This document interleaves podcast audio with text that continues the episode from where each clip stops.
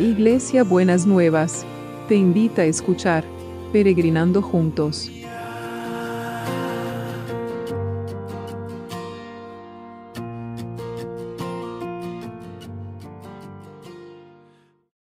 Buenos días mis peregrinos y peregrinas, ¿cómo estamos para empezar el día del Señor? Este día que el Señor ha hecho, me gozaré, nos gozaremos y nos alegraremos en Él. Espero que sí, que hayan tenido un lindo sábado, que lo podamos tener lo mejor posible con las noticias que tenemos alrededor y el dolor de tanta gente que, que, está, que está sufriendo, ¿no es cierto?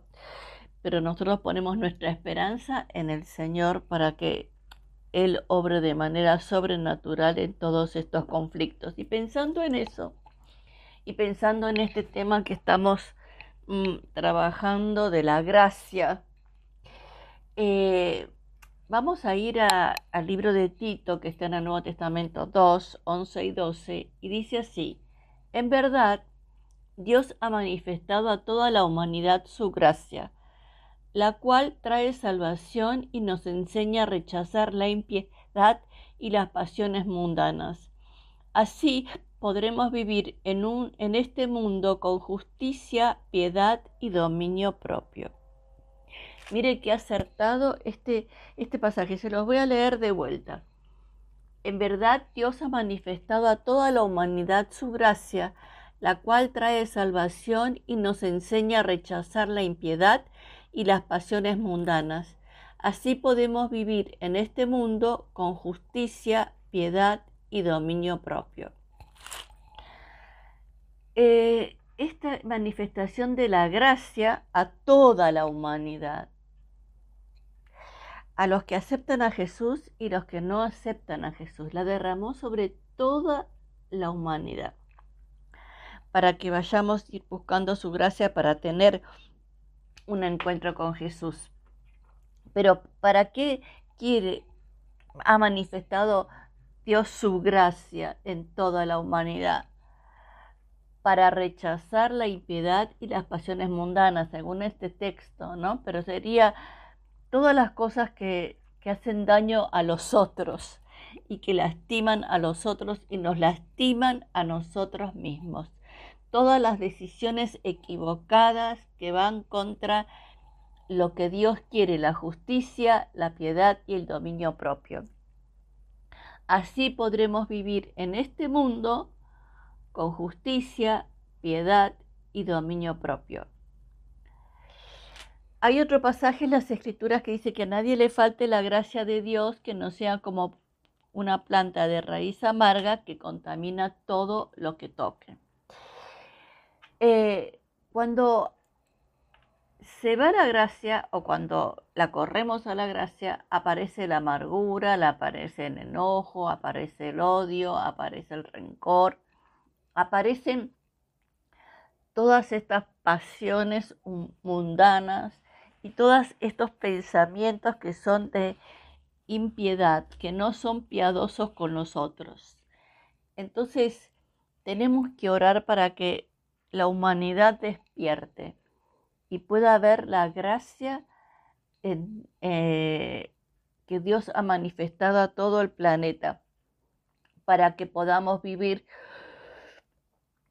con justicia, con piedad y con dominio propio. Señor, ¿cuánto necesitamos que la humanidad reconozca que vos manifestaste tu gracia a toda la humanidad? ¿Cuánto necesitamos que tomemos decisiones que nos lleves a vivir en un mundo con justicia, con piedad y con dominio propio? Queremos poner, Señor, quiero poner en esta mañana todos estos conflictos de guerra a Rusia, a Ucrania, a Polonia, a los países que están alrededor, a los organismos internacionales que tienen que tomar partido en, en este tiempo, a todas las presiones mundiales que nos impiden que podamos vivir con justicia, piedad y dominio propio que una manifestación nueva de tu gracia sea derramada y que vos desates, Señor, una paz, un, eh, recuperar el sano juicio a cada uno de los dirigentes, a cada uno de los políticos, a cada una de las personas que están interviniendo en decisiones que tienen que ver con, con estos conflictos. Los ponemos delante de tu presencia y oramos por todas las víctimas, por todas las víctimas, por el pueblo de, de Rusia, de Ucrania, de Polonia, de los países alrededor, que no tienen nada que ver con la guerra y están involucrados y están siendo víctimas de esa situación que vos tengas misericordia y traigas paz. Paz en esos territorios, Señor, paz en, en todas las ciudades. Te lo pedimos en el nombre de Jesús. Amén y amén. Y oramos por los que están en necesidad. Señor, que vos decís que tu gracia ha sido derramada sobre toda la humanidad. Te pedimos que especialmente estés derramando de tu gracia Señor, y de tu sanidad a todos aquellos que están enfermos, a todos aquellos que están sufriendo, a los que tienen que enfrentar tratamientos, a los que tienen que, enfrentar diagnósticos, a los que tienen que, em, enfrentar, eh, esperar las consecuencias de las operaciones o los resultados de las biopsias. Los ponemos a todos delante de tu presencia para que realmente tu mano de poder, de sanidad, de liberación, de restauración esté con cada uno y con cada una. Señor, lo estamos esperando, lo estamos esperando ansiosamente, ver cómo la, vos que podés transformar el desierto en un y pueden eh, brotar ríos, que vos estés transformando estas enfermedades en salud y podamos celebrar la sanidad y podamos celebrar la bendición que vos querés traer a cada uno y a cada una. Y te damos gracias en el nombre de Jesús. Y oramos también por el equipo de salud, por todos los que están trabajando en los distintos continentes, eh, socorriendo a los que están en necesidad, los enfermos del COVID, las víctimas de la guerra, las víctimas de los incendios en, corrientes, ¿no es cierto? Y cualquier otro, otra situación que por ahí no, no, tenemos conciencia ahora, que, que, que vos les des una gracia especial para que cada uno se sienta cuidado y protegido por este equipo de salud, pero que también sostengas al equipo de salud, que lo libres, que, Señor, los libres de todas las consecuencias del estrés que todas estas situaciones generan y que son eh, a veces traen consecuencias serias en la salud de cada uno. Te lo pedimos para el equipo de salud, para todo el equipo de salud, pero también te, lo pedimos para aquellos que trabajan, para que todos nosotros tengamos lo que necesitamos, que realmente tu mano de cuidado y de poder se manifieste poderosamente en el nombre de Jesús, en el nombre de Jesús. Señor, y seguimos orando por la educación. Queremos orar hoy por toda la comunidad educativa. Las clases están empezando acá en el continente sur, en el norte ya, ya empezaron, pero que realmente vos estés guardando a toda la comunidad educativa, a los docentes, a los alumnos, no solamente para librarnos del COVID o de los contagios, sino para que también tu gracia se manifieste en cada aula, tu, más, tu gracia se manifiesta en cada decisión. Tu gracia se manifiesta entre los docentes y también se manifiesta entre los padres, que sean capaces de reconocer la tarea que los docentes desarrollan y el esfuerzo que muchas veces tienen que hacer para poder dar lo que ellos saben y lo que los alumnos necesitan. Te lo pedimos en el nombre de Jesús. Y oramos también por los que están reclamando sus derechos para que sean escuchados, para que sean atendidos y que sea la respuesta venga en tiempo y en forma, Señor, cuando la persona verdaderamente lo necesita y no cuando ya pasó la situación.